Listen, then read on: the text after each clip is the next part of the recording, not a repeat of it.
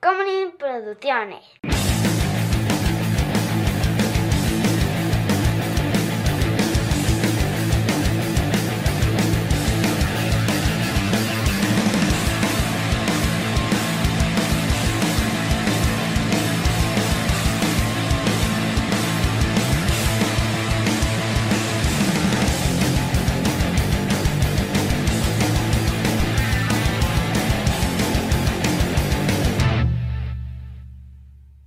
Todo lo que está puesto aquí, Salvador, está puesto a propósito con un fin estético. Hola, yo soy José Covarrubias, hasta yo. Hola, yo soy José Covarrubias y conmigo siempre está. Chava, Y esto es Shots. Y en esta ocasión vamos a hablar de... diseño de producción, no es cierto. Sí, Sí, diseño, sí, diseño de Otra vez, producción. venga, vamos a hablar de... Diseño de producción. Ah, esa seguridad es la que convence a la gente de patreon.com diagonal cine y alcohol para que ustedes digan, ¿cómo? Yo necesito ver esta cara de seguridad. Entonces pueden ver esto a dos cámaras un día antes y este y sin la publicidad de YouTube. Entonces, este eh, diseño y producción. Así ¿Qué es. tienes que decir sobre eso, Salvador? Yo me voy a beber aquí mi sidra en lo que te escucho. Haces bien. Hoy sí estoy tomando alcohol, ¿eh? Muy bien. Qué bueno. Alguien tiene que hacerlo. Ahí se tiene que sacrificar. Bueno, pues vamos a hablar sobre lo que es el, el diseño de producción, por qué es importante y películas que nos hayan llamado la atención en ese sentido. Eh, un diseñador de producción, ¿No puede ser series también? Solo o series, sí, sí, Ah, claro, bueno, series, películas, obras estás, de teatro. Me estás destanteando, ¿eh? Eh, lo que hace es eh, desarrollar, eh, supongo que co- junto con dirección, el concepto visual de, el- de, de la película eh, para hacer que se vea auténtico o que vaya con un cierto estilo. Digamos que eh, el diseño de producción se encarga de que dentro de la visión del director se cumpla estética, más bien, la visión del di- director se cumple estéticamente. Yo diría que incluso es que se magnifique. Porque ju- justo es eso, así como piensas tú que los actores tienen no un input, bueno, más bien, sabemos que los, Ah. los actores tienen un una opinión y un input creativo importante, ¿no? y En se lo a- pueden guardar. eh, o sea, Depende, estoy los actores buenos sí, sí lo hacen bien, ¿no? Si hay unos que llegan y te dicen, no, yo creo que esto debería de ser de, ah, sí, no, eso no. Pero bueno, para eso es el director, ¿no? Para Sí. decirte, no, eso no. Eso no quiero. ah, déjame lo escribo en mi máquina de escribir invisible. Ta, tara. Referencia Y entonces, este, en el diseño de producción también tiene que haber muchísimo input creativo de- Sí. del diseñador de producción. Y en porque, conjunto también con el fotógrafo, porque también entra, entra a jugar, porque tiene que haber una paleta de colores que se respete. Ajá, pero eh, para mí, por ejemplo, para mí es, eh, esa es un, un proceso después. Ajá, de decir, ok, obviamente, lo de la paleta de color, por supuesto, pero una vez que has decidido junto con ellos, vaya, con, con diseño producción y fotografía, un, eh, un estilo o a qué le vamos a jugar, ¿no? ¿Cómo, cómo se van a ver estos espacios? Eh, en cuanto a, quiero que sean grandes, quiero que se sienta claustrofóbico, quiero que se sienta pesado, quiero que eh, todo se sienta muy eh, abierto o acogedor, todo eso. Eh, ya cada quien con sus herramientas irá a ver cómo puede lograr eso, pero eh, pasando eso, ya foto, foto tiene que pensar, una vez que están construidos los sets, una vez que están armadas las cosas, decidir cómo voy a magnificar también cómo se ve esto, ¿no? Y, y, y, y, el conjunto de esas dos cosas es lo que hace que te metas como a la atmósfera de la película, ¿no? De la historia, Sí, te dejes ir. sí, porque aparte en el diseño de producción hay, hay dos cosas, dependiendo del... Dependiendo de lo que vayas a usar, vaya, si vas a construir un set, pues es, es levantar el set, ¿no? Es levantar el, el- el- el construir el espacio. Pero si es en locación, es vestir el espacio, es vestir la locación. Y son dos chambas completamente diferentes, pero que son de la misma persona, dependiendo de Ajá. lo que estés haciendo. Porque incluso en una producción grande puedes tener sets y puedes tener locaciones y haces, armas un equipo para sets y un equipo para locaciones, con diferentes habilidades incluso. Entonces, lo que tienes es el contexto visual. ¿ok? De todo lo que vas a ver en tu historia. Em, vamos a pensar. Si tú... Uno de, los trabajos primordiales, o yo creo que el, más básico y primario es todo lo que se va a ver, ¿no? El espacio donde van a existir los personajes. ¿Tiene sentido? ¿Sí o no? Entonces, eh, sería difícil, por ejemplo, que este podcast lo hiciéramos en una oficina que tuviera cara de que es la oficina de un abogado que nació en los 40, ¿no? Claro. O sea, que tienes eh, muebles pesados y este libreros con tomos y tomos y tomos de libros que eh, bueno, mucha gente sí los leía, pero había otras personas que los tenían como de adornos, ¿sabes? Sí. Que podías comprar li- bli- bibliotecas enteras para adornar tu casa, Dios mío. Sí, sí, sí, sí. Hay gente que sigue haciendo eso, ¿eh? Ajá, dices, "Eh, no le pongas nada, no pasa nada. Yo fui una vez a un departamento que contrataron a diseñador de interiores para vestir el departamento de cierta... Estamos hablando de Sí, claro. dinero, ¿no? Eh, para que vistiera de cierta forma el, el departamento y tuviera un look.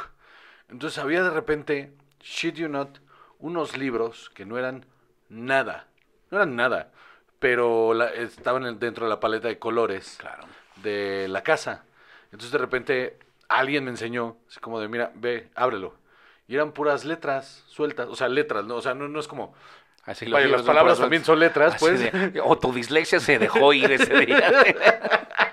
yo no sé, yo abrí eso O y sea, a ver. letras para arriba y para abajo, yo no sé qué pedo. A ver, sí, estaba drogado, sí. Pero de repente era una página y solo había una A en medio, ¿no? Y así, y como... Era una mamada del libro. Y un libro que había costado como 300, 400 dólares, una cosa así. Porque, vaya, por fuera era hermoso, por dentro no era nada. Y ese era un adorno nomás, así. O sea, era, había libros puestos por la casa que estaban puestos estratégicamente en lugares porque eran parte del adorno. Claro que sí. A mí el concepto del coffee table book me parece terrible. Hay unas cosas muy chidas y por supuesto, y si tú tienes libros que dices, este libro se ve chido y lo quieres tener como adorno, perfecto, estoy a bordo. O sea, por ejemplo, yo vi Pero comprar un libro porque es un buen adorno es una mamada. No, yo, por ejemplo, fui una vez a una casa también en la que tenían un libro de fotografía de un fotógrafo muy cabrón, pero lo tenían eh, en un atril abierto. Entonces tú podías ir y ojear, y era solo libro de fotografía, entonces tú podías ir viendo las fotos, y estaba chido que estuviera ahí para que fuera eh, visto. ¿no? Como una pieza de arte. Claro, ¿no? Eso estaba verga. Eso está chido. Hay mucha gente que tiene así Biblias para que pases y la veas, así que tienen en un atril una Biblia. Eso está bien pendejo, por ejemplo. Está bien raro. Bueno, o sea, pues cada quien lo que tú quieras. o sea, pero me refiero como adorno, vaya, una Biblia como adorno está bien pendejo. Ah, está raro. Este. Sí, sí- sí me se me ha hecho muy extraño, pero sí lo he me, visto pone, me pone incómodo. Ajá. Eh, entonces, justo, de la misma manera en la que tú puedes entrar a la casa de alguien y decir, esta casa le queda o no a estas personas, ¿no? Que de repente has entrado alguna vez a una casa y dicho, no me imaginaba para nada la casa de esta persona así. Sí, me tocó eh, la casa de un comediante que medio la heredó, era un departamento que entre que heredó, pagaba parte de la hipoteca, o sea, como que tenía un deal ahí, ¿no? Con, con un familiar, este, pero pues la recibió con todo y los muebles. En- y eran muebles de una señora grande. Entonces era alguien con un estilo de vida bastante alternativo. Ajá, y con Este, muebles de viejita. Bastante, sí, sí, ajá, una persona bastante edgy. Con toda su casa eran muebles de viejito. Qué chistoso. Estaba muy chistoso. Ajá, eso, eso, por ejemplo, eh, un diseñador de producción tendría que decir, ok, ¿qué significa esto? ¿No? Porque no es nada más, bueno, entonces, ¿qué tipo de, de casa o departamento le gustaría tener a esta persona? No, no, no, también es sobre su realidad, Claro. ¿no? De, bueno, a lo mejor esta persona es muy edgy, pero esto es lo que le conviene o esto es para lo que le alcanza. Ajá. Esto es lo, ¿no? Esto es lo que le tocó, ajá. O- O sea, igual en, en la medida de que uno va, cuando empiezas a vivir solo y empiezas a adornar tu casa, o sea, de repente te encuentras un póster y dices, va, este está chido y me costó 200 pesos y lo subes. No, no eh, en tu primer departamento decides, voy a contratar a un diseñador de interiores a que venga y me ponga estas paredes de tal color que van con mi personalidad. Por supuesto que no. O sea, yo sí conozco gente que, hace- que ha hecho eso. Pues sí, ajá, pero yo creo que no ha de ser la norma. No, no, no es la norma. O sea, Porque- esos, esos son los que están fuera de la norma. Ajá, ¿no? Y llegas y más bien y te soplas el de, oye, ¿y esta pared qué cosa más espantosa? Sí, ese color está horrible, me lo odio.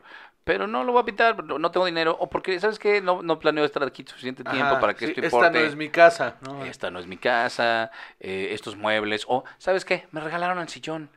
Yo tenía unos, un, un comedor que nos regalaron y el, el tapiz de las sillas era horrendo y estaba todo sucio y puerco y le pusimos unas funditas de plástico de Betterware, no sé qué más, porque era para lo que había. Pues sí. Y punto. Incómodas como la chingada. Y el sillón de un color era naranja. Es que ¿quién compra un sillón naranja? Estaba espantoso. Y lo odiaba. ¿Y sabes qué?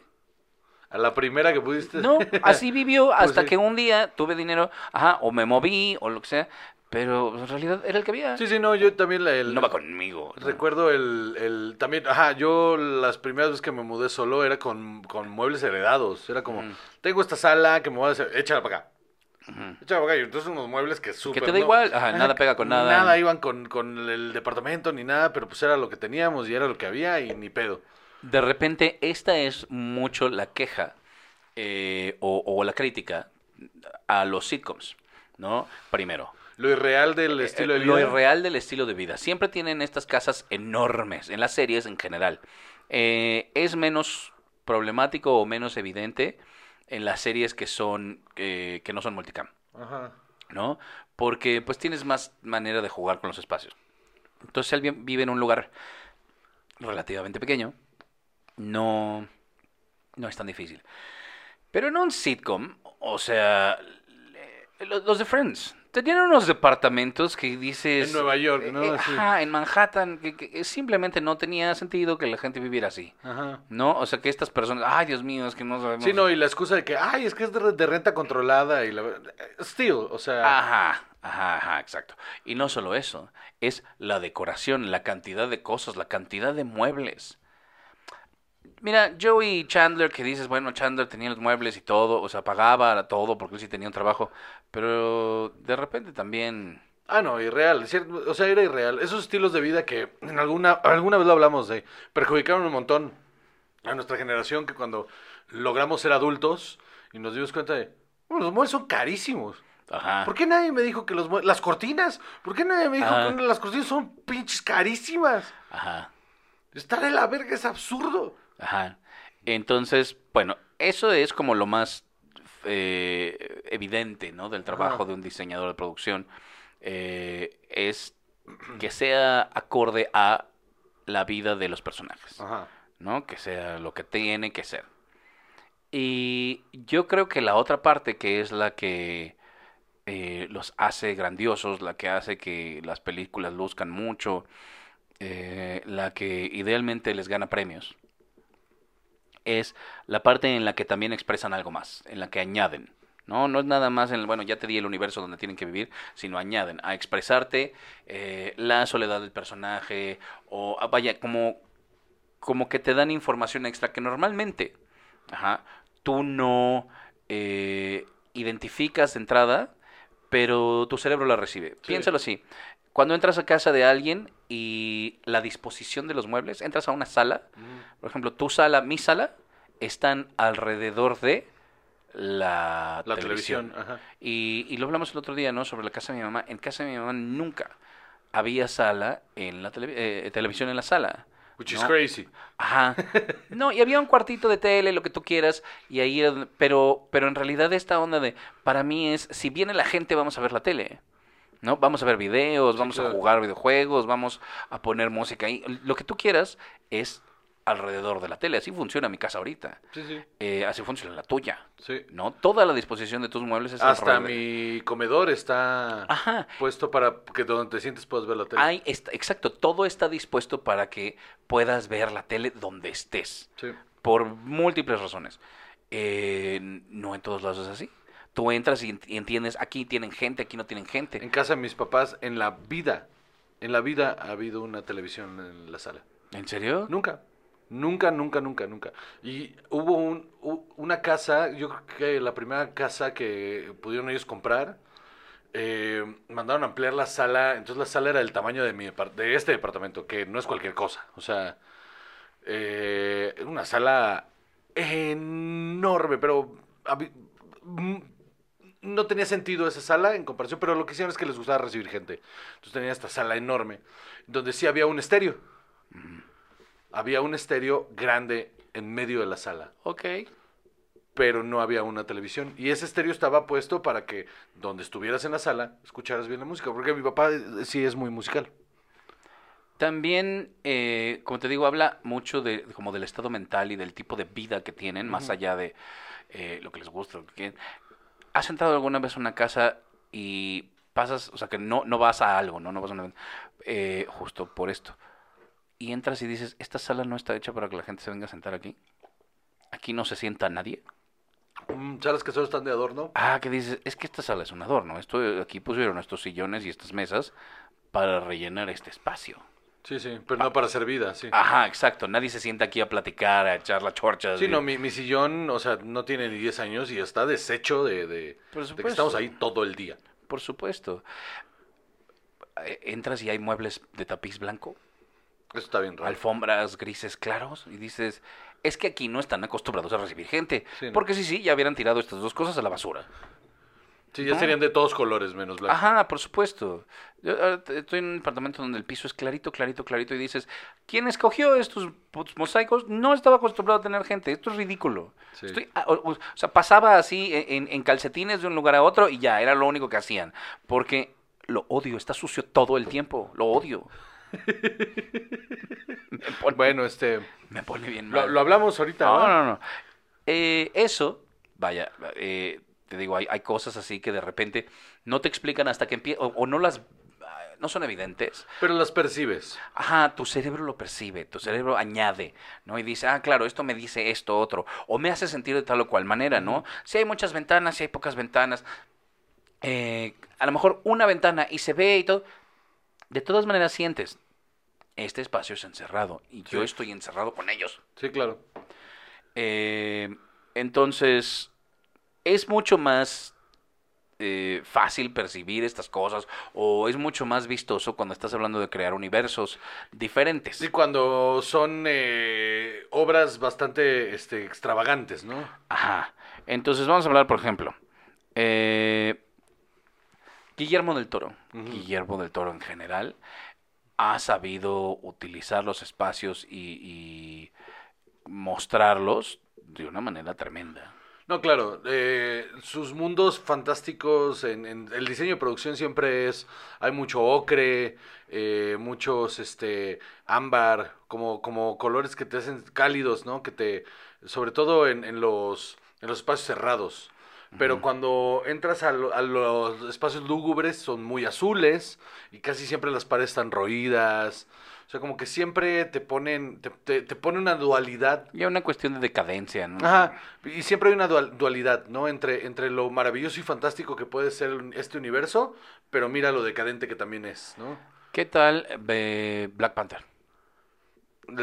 Porque en general podría uno decir de, de Marvel, ¿no? Como hay todos estos universos tan fantásticos. Pero no, no todos han sido igual de interesantes. No, no todos ven igual. Y Black No. Panther tiene un diseño de producción. Todo el mundo de Wakanda, fuera de, ay, mira esta tecnología que tienen y los coches que vuelan, y todas sus mamadas. No, pero justo lo que está chingón es, eh, en el diseño de producción, es que es esta, eh, o, o sea, es pensar en un, esta gente, eh, como nunca salieron al mundo, pudieron evolucionar su, su estilo de vida. con su identidad. con su identidad sin, Ajá. sin perder su identidad. Entonces, todo el diseño de producción es alrededor de eso, ¿no?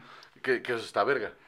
Eh, Que lo desperdician mucho, por ejemplo, en, en la 2, con, con los. Con, con, con, con la gente que, pues, está, que vive bajo el mar, ¿no? Que como que el diseño de producción de eso queda mucho a deber.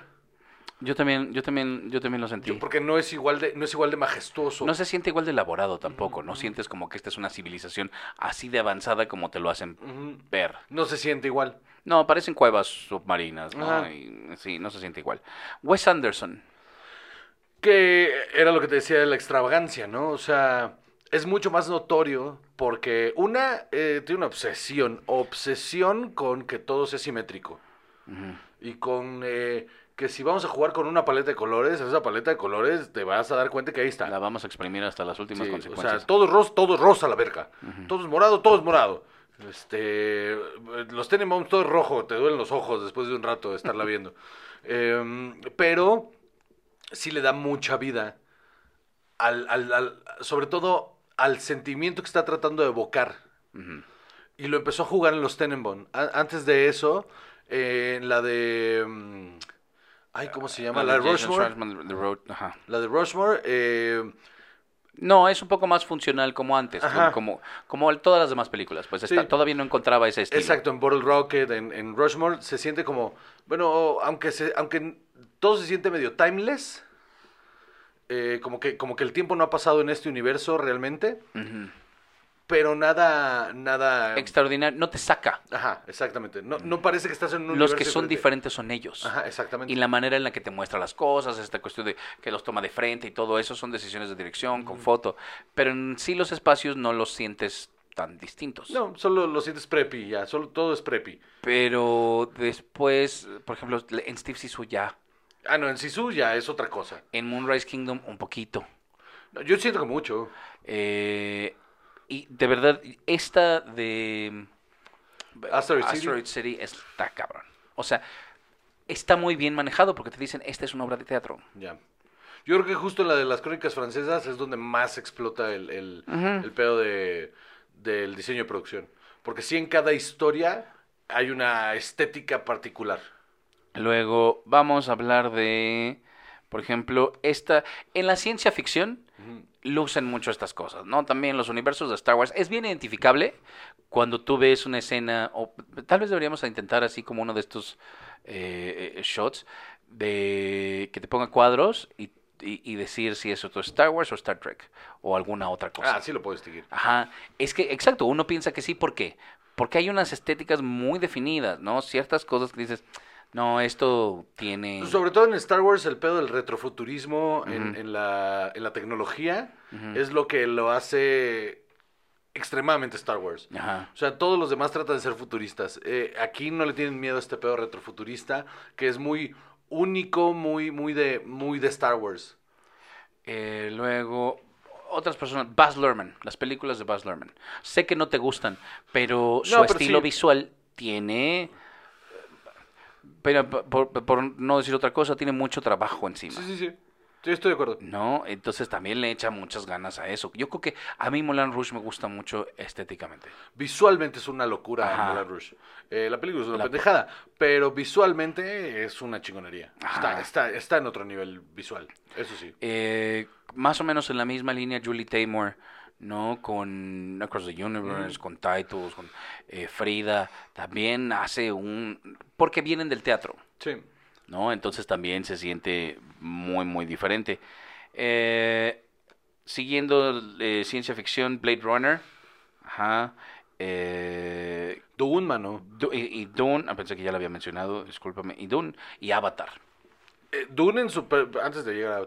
Dune en sus dos versiones. O sea, la versión Ajá. de Cronenberg eh, tiene una estética bien particular, Sí. bien peculiar, que, que sí acompaña bien cabrón cómo se cuenta esa historia. Sí, ¿no? Porque ese tipo de cosas tienen que estar muy bien pensadas. No es nada más así de, ah, es que es el espacio, entonces todos de papel aluminio vestidos, ¿no? Eh, y es una mamada, ¿no? Que sí hay muchos que sí, ¿eh? Por supuesto, justo. Pero ese es el cliché y por eso nos burlamos. y ¿Sabes por cuál? Eso... Ajá, Eh, Flash Gordon. ajá. El diseño de producción de Flash Gordon está mamón. Película es una pendejada otra vez, pero... Mm, pero y el también producto de otra época y con otras Sí, intenciones. sí. pero el diseño de producción es maravilloso. Y, y, y justo en, en- en Star Wars, en Quinto Star Trek, eh, va en el quinto elemento, de repente se ponen a pensar como, ¿cómo es la vida de estos personajes y por qué entonces su departamento es así? Si se ve sucio, si no, si de, de- de tal o cual manera. Creo que en algunas películas no lo han aprovechado también, por eso me gustaría que hubiera un remake de eh, Soylent Green. Claro. Porque ahí era como, era muy funcional, se, se le ve el bajo presupuesto a esa película por todos lados.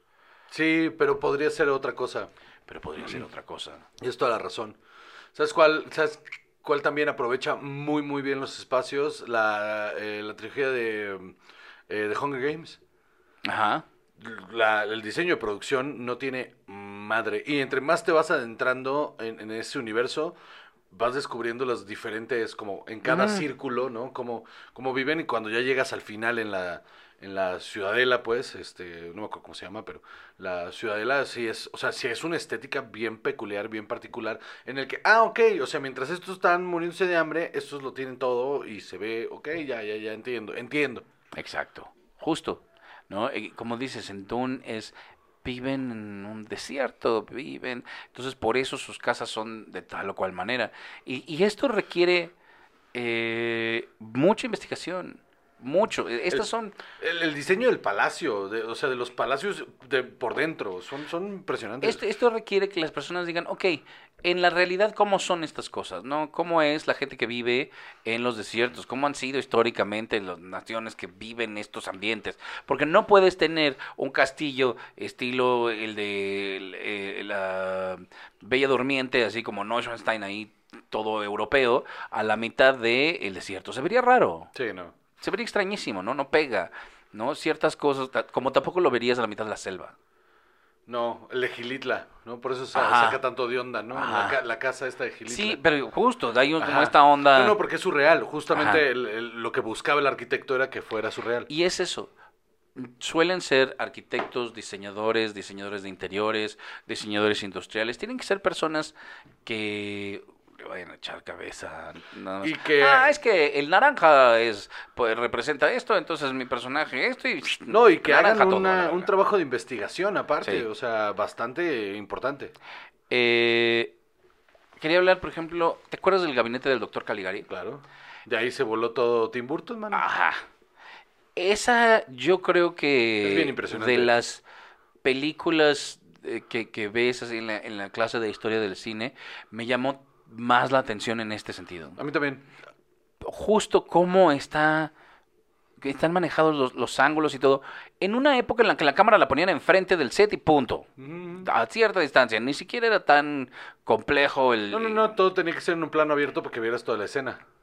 Ajá, y, y, y no tenían pues tantas facilidades como de movilidad de la cámara, o, o simplemente no se usaba tanto como ahora, ¿no? Y, y en estos espacios donde los personajes pasaban muchísimo tiempo porque tampoco había tantos cortes, tantos insertos, na- na- narrativas eh, diferentes, y ahí ese es un universo distinto. Estéticamente es impresionante. Yo sí me acuerdo de haberla visto en la escuela de cine y haber dicho, wow, esto, esto está cabrón. Y es donde aprendes que no todo tiene que verse real. Porque si tú no quieres que se vea real, también está bien. Sí, sí. Como Wes Anderson. Wes Anderson no está buscando realismo. Tú ves sus películas y tú dices, esto no, así no, es la realidad. Cada vez No, se no acerca más a la fantasía, ¿no? Ajá, exacto. Son cuentos, realmente lo que, lo que, lo Y, que y cada vez, y cada vez más es fantasioso. Es un universo diferente. Y está bien. Porque es para decir otras cosas. Sí. Igual eh, Metrópolis. Me- No, la ciencia ficción tan antigua es increíble. Es que ahorita me- que dijiste Metrópolis me fui a THX. Ujú. La- la- el, el- el diseño de producción de THX no tiene madre. Es un, es un trabajo súper laborioso y con el presupuesto que tenían, eh, que tenía Lucas, no mames, qué película sacó, ¿eh? O sea, sí, sí, vi- la, la vi hace poco otra vez y visualmente sí no tiene madre. El, el- el diseño de producción está impresionante. Eh, luego, cosas como El Señor de los Anillos. Crear un universo también, qué difícil. Un universo como ya tan querido, tan popular, que mucha gente se ha imaginado, de los que se han hecho, se habían hecho un par de adaptaciones anteriores. Y aún así. Yo creo que ahí el, el- el- la parte... Lo que Peter Jackson logra es respetar ese universo tan querido. Es, es hacer que, eh, como fan de la saga, es hacer que la gente... que la película que él quería ver, ¿no? Entonces, todo el detalle, el nivel de detalle que hubo, era porque para él era importante que estuviera ese nivel de detalle, porque si no nadie se lo iba a comer. Y tenía que ser como él lo leyó y se lo imaginó, y como otros millones de cabrones se lo imaginaron, así tenía que verse. No, no, no había espacio a jugar con eso. Ajá. Y ese es el trabajo cabrón de eso. Porque también llevar, o sea, llevar ese tipo de, de- de precisión, de, de, de, de lo que la gente quiere ver. Llevarlo a la pantalla si, si, es, si es bien peligroso. Y en cuestión de detalle también están como esos pequeños pinceladas y, y guiños que hacen como de, ah, mira, este póster que estaba ahí atrás es información, ¿no? De ese póster es de una película que se trata de lo mismo que esta y que acaba de tal o cual manera. Y si lo identificaste, es un mensaje para, para allá va, Sí. ¿no? E igual ni te diste cuenta, ¿eh? son Hay cosas un- que estaban ahí que... Hay una escena en Ajá. la serie de este Jack, Jack Ryan. Ajá. Sí, la de Tom Clancy, ¿no? Jack Ryan, este, que está este eh, John Krasinski hablando con alguien, está en las oficinas del FBI, está hablando con alguien y en una pared está el póster de Se Busca de este... eh, de Rainn Wilson, el de, el de Dwight. Sí, el de Dwight. ¿Neta? Está puesto. This man is dangerous. Y está ahí. Qué cagado. Está Pues pu- justo, ese tipo de cosas también a veces son pues nada más chistecitos y, y, y eso está bien chido. En este, este ejemplo es una mamada, pero Team America. Ver el making of de cómo decoraron todos los sets, cómo construyeron todo ese universo, está bien cabrón. No, lo que está enfermo, enfermo, es esa primera. No, creo que las veces que la he visto ha sido por esa primera secuencia que nunca me deja de impresionar. La he visto 10 veces, yo creo que más. Y esa primera secuencia de, de, de París y cómo. Y todo se ve súper realista y de repente gira la cámara y son. son Títeres para acá y para allá, sí. y está insane de bien hecho. Ajá, pero que las lámparas sean ralladores de queso y que tengan esas cosas de, bueno, ¿qué se va a ver como una lámpara? Pues eso, y ya, y los hacen. E- Es ese tipo de, de, de trabajos que si parpadeaste en, en ese instante ya no lo viste, pero ahí está, ¿no? Saber que ahí está, que hay esas cosas. ¿Sabes a qué mí se me hace muy cabrón. ¿Sabes qué serie que solo duró una temporada? Me enganchó por su por su diseño de producción. Pushing Daisies. Pushing, Pushing Daisies solo duró una temporada. solo duró una temporada. O dos si quieres. Ajá. Pero. Ah, sabes que yo estaba en Six Feet Under en mi cabeza. No, no, no. Pero va, pu- pu- Ajá. temáticamente no está alejado. Ajá, ajá. Eh, tenía una estética muy. Si Tim Burton y Wes Anderson hicieron una película juntos. Ajá. Como que, como que colores pasteles, como muy. Esa es una de esas de revisitar. Eh, está en. HBO, ¿no? Yo No, supongo, ¿no? no, según yo. No, no, no, no, porque era de Warner. Eh, eh, debe est- Bueno, no sé. Igual sí está en HBO, tienes toda la razón. Bueno, una vez está en Prime, ¿eh? Exacto. Ahorita te digo qué dice. Pero sí. A no, mí- es de ABC. Pushing Daisies es de ABC. Entonces debe estar en, en, en Star Plus. Ok. Es una... eh, visualmente hablando, eh, era preciosa esa, esa, esa serie. Eh, no terminó de agarrar fuerza. Y sí era como bastante alternativa como para la época. Pero estaba, estaba muy bien hecha. Eh, desafortunadamente, el diseño de producción es una de esas cosas que cuando no hay presupuesto se descuidan un montón. porque siempre te vas por lo funcional. Y ahorita estaba pensando qué películas mexicanas tienen un diseño de producción así cabrón. Que otra vez que no estemos hablando de Cronos, que no estemos hablando de pues, vaya, de Guillermo del Toro, de Cuarón O sea, y, y e Iñárritu. Ellos sí lo han cuidado bastante. o sea que no sean ellos. Yo creo que Luis Estrada también cuida Sí, bien. Luis Estrada lo hace muy bien. La, ¿Sabes quién también lo hace muy bien? Este, no me acuerdo el nombre del director. Siempre se me olvida. Una disculpa.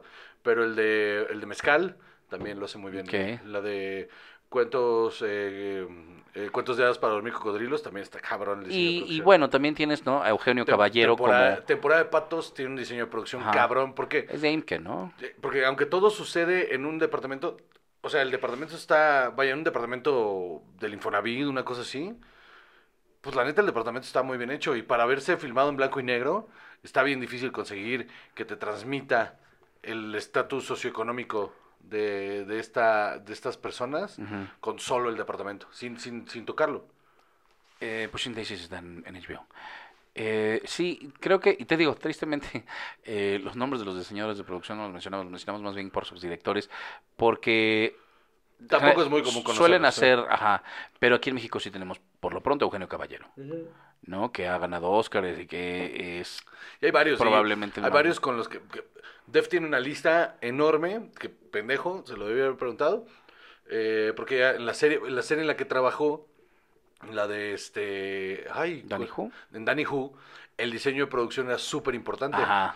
Porque era una serie noventera. Sí, claro, y además, pero tenía que tener guiños de, de lo que estaba pasando. Ajá. Claro. Y sí fue un trabajo bastante delicado y muy bien hecho. Pero tú sientes así que la película mexicana usual, así, le meten tanto. Por ejemplo, No, película súper exitosa, eh, suficiente. Sidney, Sidney- Cindy la regia. No, Sí, es suficiente. es X. No, es, No, es- es suficiente. Es nomás. es funcional, Ajá, funcional. ¿no? O sea, y si ves... eh, Eh, Mi Reyes contra todas estas que son súper eh, taquilleras, si quieres. es funcional, nada Son más. funcionales. No se ven mal. O sea, no, se ven mal y están, y están bien, pero... pero... Sí, no, no, no se ven sets de cartón, ¿no? O sea, pero funcional, Sí. funcional. Bueno, ¿Eso es todo? eso es todo. Bueno, pues yo soy Juan José Cobarrios y conmigo siempre está. Chava. Y esto es Shots.